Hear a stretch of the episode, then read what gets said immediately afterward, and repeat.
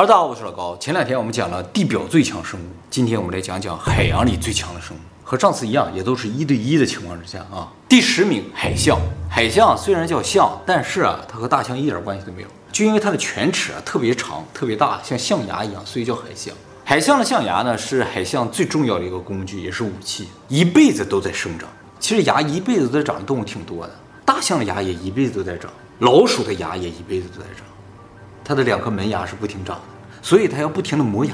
为什么它们的牙不停长呢？现在研究认为，就是它们非常依赖这颗牙，它的牙如果断了或者磨损的话，就影响它的生活了嘛，所以不停的长。它的牙为什么能不停的长啊？现在知道了，就是说在它牙根的地方有一个叫干细胞池，嗯，干细胞，哎，就干细胞池就不停的分泌，让它生长出牙齿来。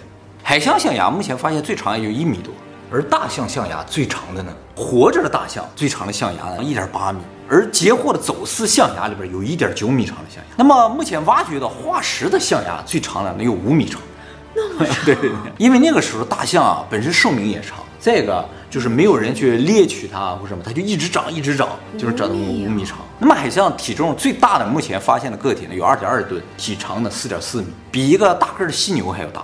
那么海象的皮下脂肪呢是特别厚的啊，可以抵抗严寒。它和北极熊是生活在一起的，但是北极熊很少攻击成年的海象，因为个头太大了，皮又厚，咬不透，反倒去攻击海象很容易受伤。它有个大牙呀，撩你一下你也受不了。所以北极熊通常攻击幼年的海象，欺负小孩。没错，就是欺负小孩。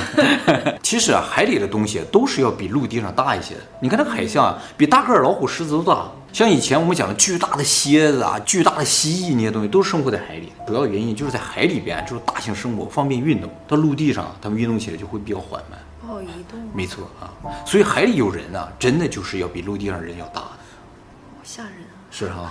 好，下一个比海象还厉害一点，豹海豹。豹海豹是海豹中体型第二大的，虽然不是最大的，但是单个个体体长也能达到三点五米，体重有五百公斤。这和一个大狮子也没什么区别，当然它也不是仅仅比普通的海豹大一点而已，它的运动能力特别的强，肌肉特别的发达，视觉和嗅觉也非常的好。虽然它的个头没有海象那么大，但是啊，比海象灵活很多，牙齿也特别锋利，它的嘴啊可以张开一百六十度。一百六十度？对对对，这种豹海豹主要生活在南极附近的海域，经常捕食企鹅，捕食一些比它个头小一些其他品种的海豹。它们甚至会攻击人类。二零零三年的时候，曾经就发生了一件震惊世界的悲剧啊！一个英国的二十八岁的女性海洋学家，在南极附近的海域呢潜水进行研究的时候，被这个豹海豹袭击啊，抢救无效死亡。海豹攻击它的原因不明。其实一直以来，在南极那边进行潜水调查的时候，都没有受到海豹的攻击。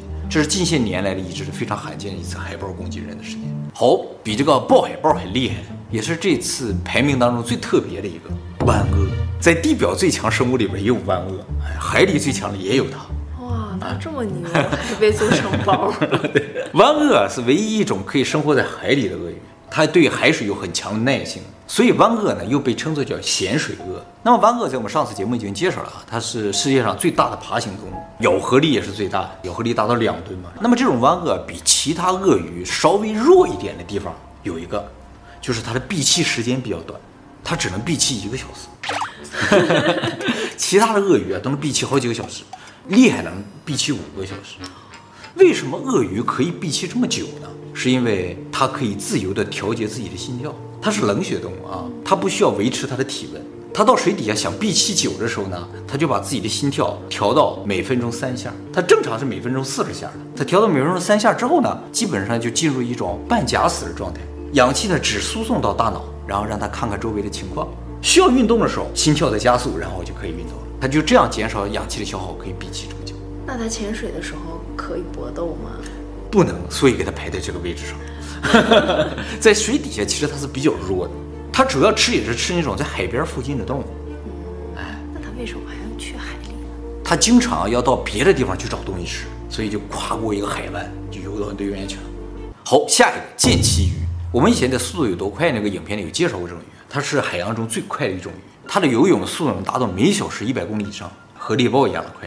目前发现最大的剑鳍鱼呢，体长可达五米，体重六百五十公斤。你所以你就可以想象一个在海洋里边以猎豹的速度在奔跑的，然后前面顶着一把长剑的这么一个东西，扎到谁谁都得死。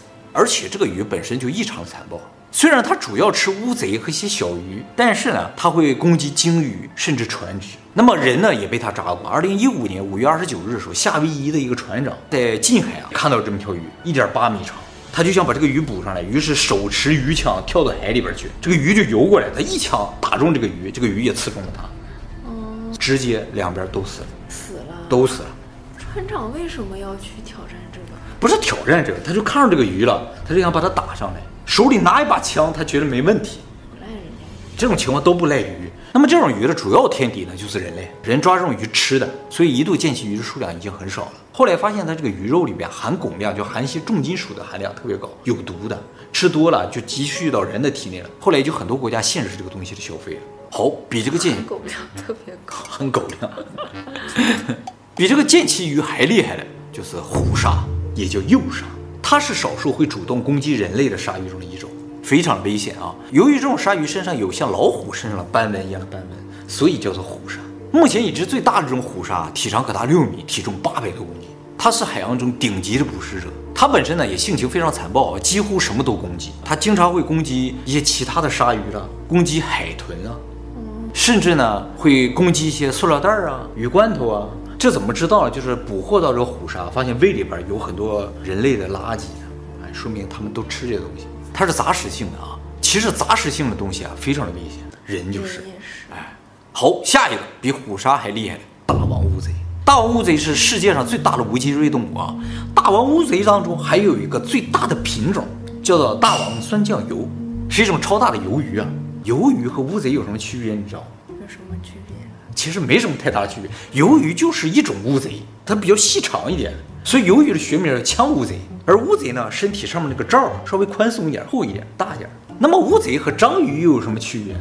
章鱼又叫八爪鱼，它有八条腿，而乌贼啊有十条腿。那他们是近亲吗？对，它们俩是头足纲里同一个纲里边的，但是腿的数目不一样，所以分开了。而且呢，章鱼浑身都是软的，没有硬的东西，而鱿鱼里边有个硬板。而且章鱼靠走的。而鱿鱼是游的，章鱼还和乌贼有一个不一样的地方，就是章鱼非常的聪明，乌贼没有那么聪明。章鱼我们在地球上最聪明的动物里边介绍过。那么这个大王酸浆鱿啊，目前只发现过幼鱼，没发现过成体。两千零三年和零七年都捕获过幼鱼，体长八米，加上腿儿了啊，八米。还有就是在抹香鲸的胃里发现了很多大王酸浆鱿的嘴呀、啊。但这些嘴呢，也都是幼鱼的嘴，没发现成鱼的嘴。据此呢推测啊，大王酸浆鱿的成体体长可达十八米，哇，体重呢达到七百五十公斤。不过没见过了啊。它在深海里。对，也认为它成体十八米长嘛，抹香鲸可能不会攻击成体，所以到现在没有发现成年的嘴。不是没有天敌了？应该是没有。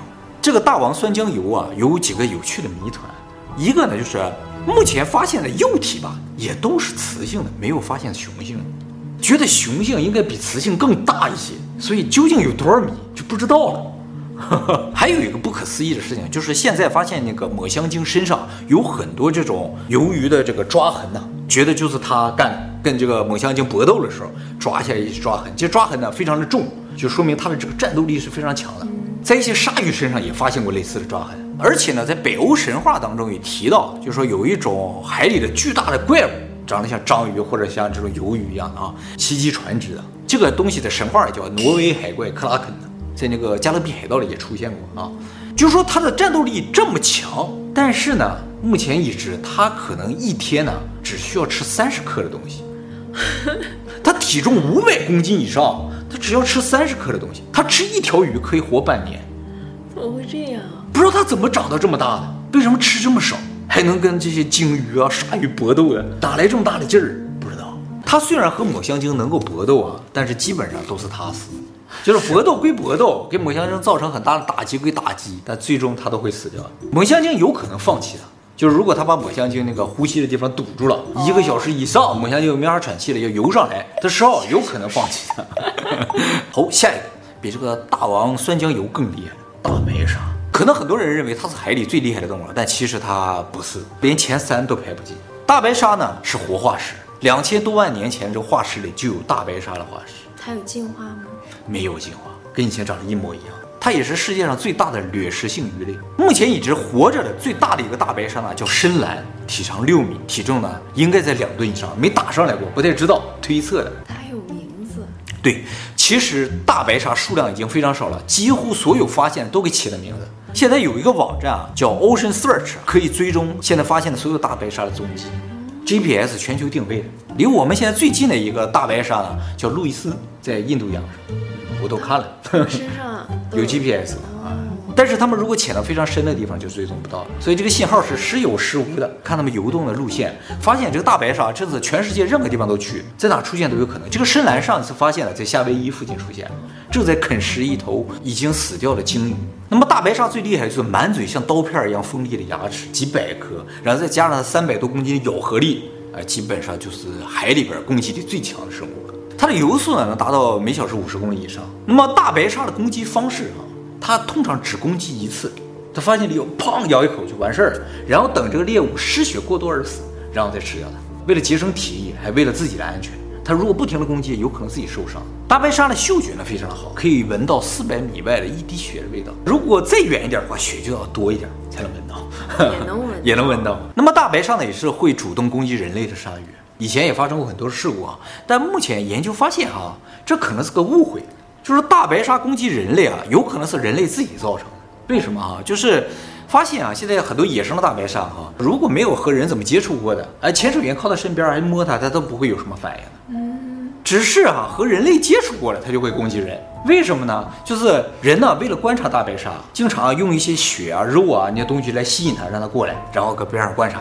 时间长了之后，大白鲨就觉得啊，有人的地方就有好吃的，它就去找人，你知道吗？就到一些人游泳的地方，靠近人的时候，他就去咬一些人。他本身对人可能没有太大的敌意，只是后来成为一种习惯了啊。有人就有好吃的，有船就有好吃的，所以就往这船啊人周围附近靠近。是这样，是这样的。那么大白鲨在水族馆里是完全没有的，世界上没有任何一个水族馆里有大白鲨。什么原因呢？就是因为历史上曾经多次想把大白鲨放到水族馆里都失败了。大白鲨只要养在水族馆里，很快就会死掉，因为它气性特别的大，它不能够被圈养。他如果发现自己被圈养在一个有限的范围内，会变得特别的暴躁，开始攻击水族馆里所有其他的鱼类。你不得养个大白鲨，剩下所有鱼都死了？他攻击也不是为了吃，然后最后是自己饿死。曾经尝试饲养大白鲨，有的一天就把自己撞死，有的活了五个礼拜也是饿死。所以大白鲨是不能够人工饲养。但是他们换来了自由。对，牺牲了几个，换来了整体的自由啊，非常重要啊。聪明，对对对。但是像那种鲸鱼还有海豚就没那么聪明了，可怜啊，就一辈子都圈在那个地方。再一个原因造成水族馆里绝对不可能有大白鲨，就是大白鲨主要是吃哺乳动物的，所以你要养大白鲨，一天得给它一个海豹。它一口鱼都不吃，它也吃，但是鱼的这个热量比较低，它需要靠吃这种恒温动物啊。他们没有那么多海豹嘛，所以以前养的时候就给水獭。哦，所以从各个角度来说，以后水族馆也不可能有大白鲨的。大白鲨在海里是几乎没有天敌的，但是有一个家伙能治得了它——虎鲸。说到虎鲸，很多人可能认为它是海里最厉害的第一名啊，但今天我们讲的是一对一，它只能排在第三。虎鲸体长可达九点五米，体重达到九吨。虎鲸的游速呢，可以达到每小时七十公里，比大白鲨要快。它是海洋中游速最快的哺乳动物，运动能力特别的强。这么大个虎鲸可以跃出水面，你想它的运动能力有多强？像海豚一样，噗跳起来。虎鲸呢，也是海豚科里边最大的一种，它属于海豚，所以特别的聪明。从战斗能力，从智力上，它都是海洋里最顶尖的，所以它是整个海洋里最顶尖的杀手。因此呢，它也叫做杀手鲸。那么虎鲸的饮食啊，有一个很独特的地方啊，它虽然什么都吃，但是呢，不同种的虎鲸啊，吃的东西都是非常单一的。有的虎鲸只吃鱼，有的虎鲸呢只吃海豹，那有的虎鲸啊就什么都吃，跟它居住的环境有关系。居住在这片海域了，它就只吃鱼；居住在那儿就只吃海豹。迁徙性的，到处去的就什么都吃。我只吃秋卡，有的只吃日料。嗯、对对对，经常出差那些就什么都吃，哎，什么都吃就真的什么都吃，鲸鱼、鲨鱼、海象、海豹什么都吃。那么曾经呢，就真的观测到很多虎鲸猎杀大白鲨这种场景。实质上，大白鲨在海里如果感觉到周围有海豚科的东西，它就会逃跑。根本上它是怕海豚科的东西，因为海豚科的东西啊都是成群结队的，智商又特别的高。单个的大白鲨对海豚，大白鲨是能赢的，也吃过海豚。但是如果多的话，它就不行。海豚怎么攻击啊？海豚是哺乳动物，它身体有坚硬的骨骼，而大白鲨是鱼，而且是软骨鱼，身体里特别的软。内脏什么都没有保护的。海豚呢特别的聪明，它会从底下顶大白鲨的肚子，一顶内脏就碎了，大白鲨就死了。这样。但是如果被大白鲨咬了一口，海豚基本上就没有机会了。大白鲨如果碰到虎鲸，就直接就跑了，一个它也打不过。磕到地上。对对对。虎鲸怎么对付大白鲨啊？就是发现了虎鲸的聪明到一定程度了。大白鲨有一个弱点，大白鲨一旦翻过来，它就不会动了，不会游泳了。会仰泳啊，就不会仰泳，它就静止了。而鲨鱼啊，它不游泳就会憋死，它那个鳃自己不能动，它需要靠游泳啊，就海水过去才能呼吸。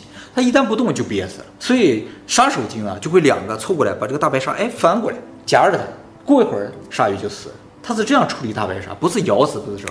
大白鲨死的好憋屈啊，在在在海里憋死。对对对，它跑也跑不掉。如果杀手鲸真的想杀它的话，它真的跑不掉，游不过它啊。那么虎鲸捕杀大白鲨不是为了吃，是为了什么呢？排除竞争对手。它们的饮食结构和大白鲨非常类似。哦，有冲突。对，干掉一个大白鲨，它们就多一点食物，啊，是这样一种目的啊。好聪明，非常聪明。这就不像鱼干的事儿，从根本上解决问题。对，是有目的性的，就是我干掉你是有一个长远的目的的。哦，有计划的。对，特别的恐怖。那么虎鲸呢是社会性动物，母系社会，它们有自己的语言交流系统，有复杂的社会结构，所以呢，很多海洋学家认为虎鲸呢是有文化的，就是如果有个地方给他们建城市，他们就有文明。而且他们是比我们高一个维度的。啊？为什么？他们可以左右上下，而我们是平面的。运动啊，在海里的东西都是在三维世界里生存的，是吧？他看我们是平面的，应该。我们上了陆地的时候降维了。啊，有道理啊，他们是高维度的生物啊。可能比我啊，那海里的东西都是高维度的生物了。是不是也有不能上下的 啊？当然也有不能，像鲨鱼嘛，是吧？摸过就完了。有不能翻面儿的。对对对。啊，哎，你突然解释了一个非常重要的问题啊！这个以后我们做影片再讲啊。那么虎鲸的寿命非常长啊，有的可以活到一百岁以上。目前已知野生的虎鲸是不会攻击人类的。野生的。对，但是水族馆里的会。比如说有个非常的有名的虎鲸叫提里库姆，它在小的时候啊，被这个捕鲸队啊在冰岛附近发现。把他给捕回来，从他的母亲的身边给他拉走，送到美国的水族馆里养大。他在这个水族馆里啊，被其他的虎鲸欺负。其实虎鲸相互欺负这种现象，也只有在水族馆里会发生。他长大了之后啊，长得个头非常大，体长七米，体重五点四吨，在水族馆里是最大型的。在一九九一年的时候，他和另外两个虎鲸一起呢，把一个落水的训练师拖到水里边去，几个小时不让训练师上岸，就是训练师要往上爬的时候，他就给你拨了下来。啊，有没有杀死他？没有，就是玩儿，你知道吗？然后就把他压到水里边，这个人又游上来啊，又给他压到水里，就这样，最后救上来已经死了，死了啊。后来这个虎鲸呢，被卖到了其他的水族馆，卖了。对对，到了其他水族馆之后啊，有一天有一个观众下班了之后，偷偷潜到了这个水族馆的这个训练池周围，隔了一天早上发现了尸体，在这个提里库姆的背上，怎么死的不知道。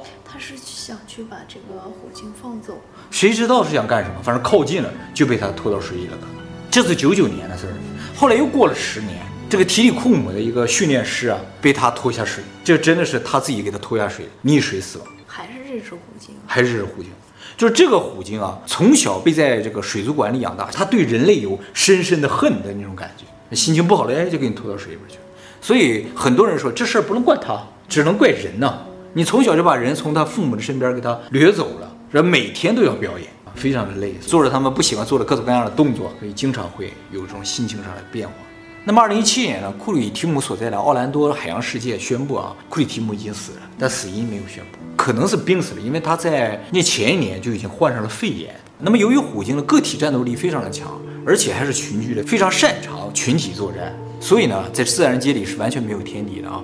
不过我们今天讲的是一对一的对抗的话，所以啊，还有两个比它厉害一点。如果不考虑一对一的话，它绝对是海洋里最强的。好，一对一的情况下，有可能战胜虎鲸的就是抹香鲸，因为抹香鲸比虎鲸大很多。抹香鲸体长可达二十米，体重七十吨，就从体重来说，能相当于七个虎鲸了。我们说大象一出生的时候有一百公斤，抹香鲸一出生的时候有一吨，出生就一吨，出生就一吨。成年抹香鲸嘴里边每一颗牙都长二十公分，重一公斤。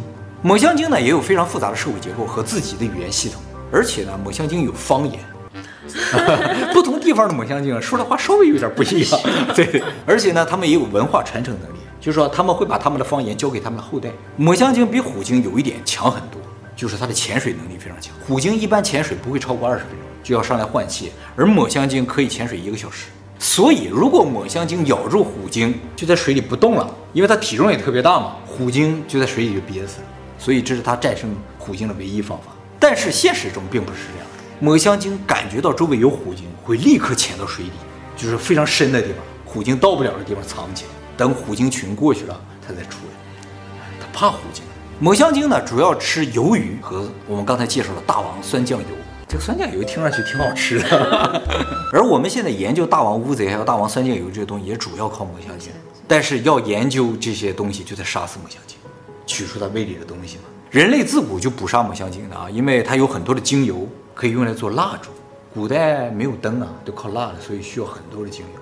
现在不需要那么多了啊。还有就是龙涎香，这个我们以前介绍过，一种香料啊。关于这个抹香鲸啊，有一个非常神奇的地方，目前发现现象，但是还没有证明这是怎么回事。就是抹香鲸啊，可以发出超声波震晕前面的这个猎物。就比如说他，对对，它发现了，比如说发现了鱿鱼，嗯，一声那个鱿鱼噔就晕了，他就给它吃。对对对，好，比抹香鲸更厉害，也就是这个世界上最大的一个动物——蓝鲸，体长可达三十三米，体重一百七十七吨。蓝鲸的体重是推算，因为到现在没有把蓝鲸这么打上来之后称过，它比抹香鲸还要大一倍啊！我说它是地球上最大的动物啊，不仅仅是现在地球上，是地球有史以来它都是最大的，包括我们以前介绍史前各种巨大生物，包括恐龙在内，它都是最大的。目前已知最大的恐龙吧，有一百吨，它的体重一百七十七吨。不过呢，有发现一种叫做巨体龙的胫骨化石，就是它这个腿的前面这段化石啊，有两米长。据这段化石推断啊，这个巨体龙有可能体长达五十五米，五十五米，体重呢能达到三百吨。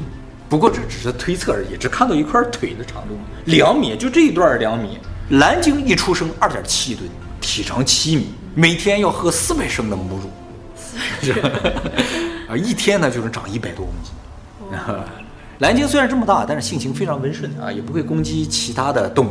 只吃些小鱼小虾的。蓝鲸在自然界中唯一的天敌呢，就是刚才介绍的虎鲸。在一对一的情况下，虎鲸是不会攻击的啊，因为它这么大的身躯啊，它的那个尾巴扇一下，这个力量也是非常大的。一旦打到虎鲸，虎鲸也受不了。以前也根本就不知道虎鲸会攻击蓝鲸，后来怎么知道了？就是近些年科技发达了，有了无人机了，就拍到了虎鲸群体围杀蓝鲸这种场景啊，才知道啊，原来虎鲸吃蓝鲸。吃啊哎，但是他们猎杀来的不是最大的蓝鲸啊，他们猎杀一些小的蓝鲸，呃，体长二十米左右的，像三十多米的没见到过。所以实质上海洋真正的霸主啊，就是虎鲸，无敌的，智商也高啊，就各种体能都好啊。好，下一个第零名，澳大利亚箱形水母。哦，世界上最毒的水母。它不是说光水母里边它是最毒的啊，就是世界上所有有毒的东西里，它可能就是最毒的。这个水母啊，有一个伞状的头嘛，这个头大概高度半米左右。这个伞状的头部上面有四个节点，这四个节点每个都会伸出十五根手臂触须，这个触须长度达到四点五米，每一根触须上都有无数的毒刺，一旦碰到什么就扎进去了，就放毒。它通常呢靠这个触须啊来捕一些小鱼小虾的，碰到就速死。它这个毒毒性多强啊！一个这个水母可以轻松毒死六十个人，六十个人，六十个人啊！所以人只要碰到这种水母必死，而且这个家伙啊，它是透明的，哦，触须也是透明的，隐形了。对，所以游泳的人非常容易碰到它。碰到一根触须可能还行，但是只要碰到它就不是一根就死定了啊！它在哪个海域啊？它现在主要生活在咱们附近的海域。澳大利亚、菲律宾啊、马来西亚，哎，这周围海域都有。每年啊，死于这个水母的都有上百人呢。这种水母之所以这么厉害，就是因为它的毒素里边集合了好几种致命毒素于一身，有的能够让你呼吸停止，有的让你心跳停止，有的让你失明，有的让你皮肤坏死，就是好几种最厉害的东西都凑在一起了，想解也是挺难的。其实有人从这种水母的手下生还的，但是都是碰到一点点而已。碰到的地方皮肤就坏死了，所以会留下永久的疤痕。那么目前已知啊，就是如果被这种水母蛰到的话，要立刻用醋浇在伤口上。对，先让它那个毒刺失效，然后立刻送到医院去打解毒针。那个医院有解毒针才行。通常有解毒针的医院接到这样的病人也都晚，致命的速度特别的快啊。这个家伙虽然这么厉害，但是他有一个天敌，而且唯一的一个天敌就是海龟。它的毒素对海龟无效，海龟吃它，但是海龟的数量比较少，而且不太愿意吃它，是能吃，但是不总吃，所以它这个数量还是很多的。它这个东西虽然很毒哈，但只是触须毒，头上没有毒，你可以抓着它的头拎着。这个家伙非常可怕的一个地方是什么？他说他有二十四个眼睛嘛，他能看到周围的一些猎物什么这种东西，比如说看有人游泳，他就会游过去。他游的速度特别的快，每秒一点五米。这么快？哎，比一般人游的快很多，所以他要真的要过来蛰你的话，你是跑不掉的。我小时候住在海边嘛，就每年都会有人被海蜇，我们叫海蜇，蛰了之后游回不来的。我不是也被蛰的，差点。啊，对对，你也被蛰过是吧？特别的疼是吧？那疼，我以为被什么划伤了。啊，因为我没有被蛰过嘛。对对。那个不是这种香型水母了，估计是香型水母的话，你就是继海龟第二可以完克它的。那它可以攻击虎鲸吗？它如果碰到虎鲸的话，应该对虎鲸无效。它这个毒刺并不是什么东西都触发的，只有碰到人呢、小鱼小虾的皮肤它才触发，碰到鲨鱼啊、鲸鱼不触发的。哦，那对它们无效啊？对对对。就是它不敢攻击。不是，就是它这个毒刺是一些神经，它通过感应什么东西才触发的。哦。嗯。啊，但是对海龟是可以触发的，但是无效，毒效无无毒素无效。海龟把它吃到嘴里呢，那嘴里的各种皮肤都有，虽然外边的壳，对，都没有无效的。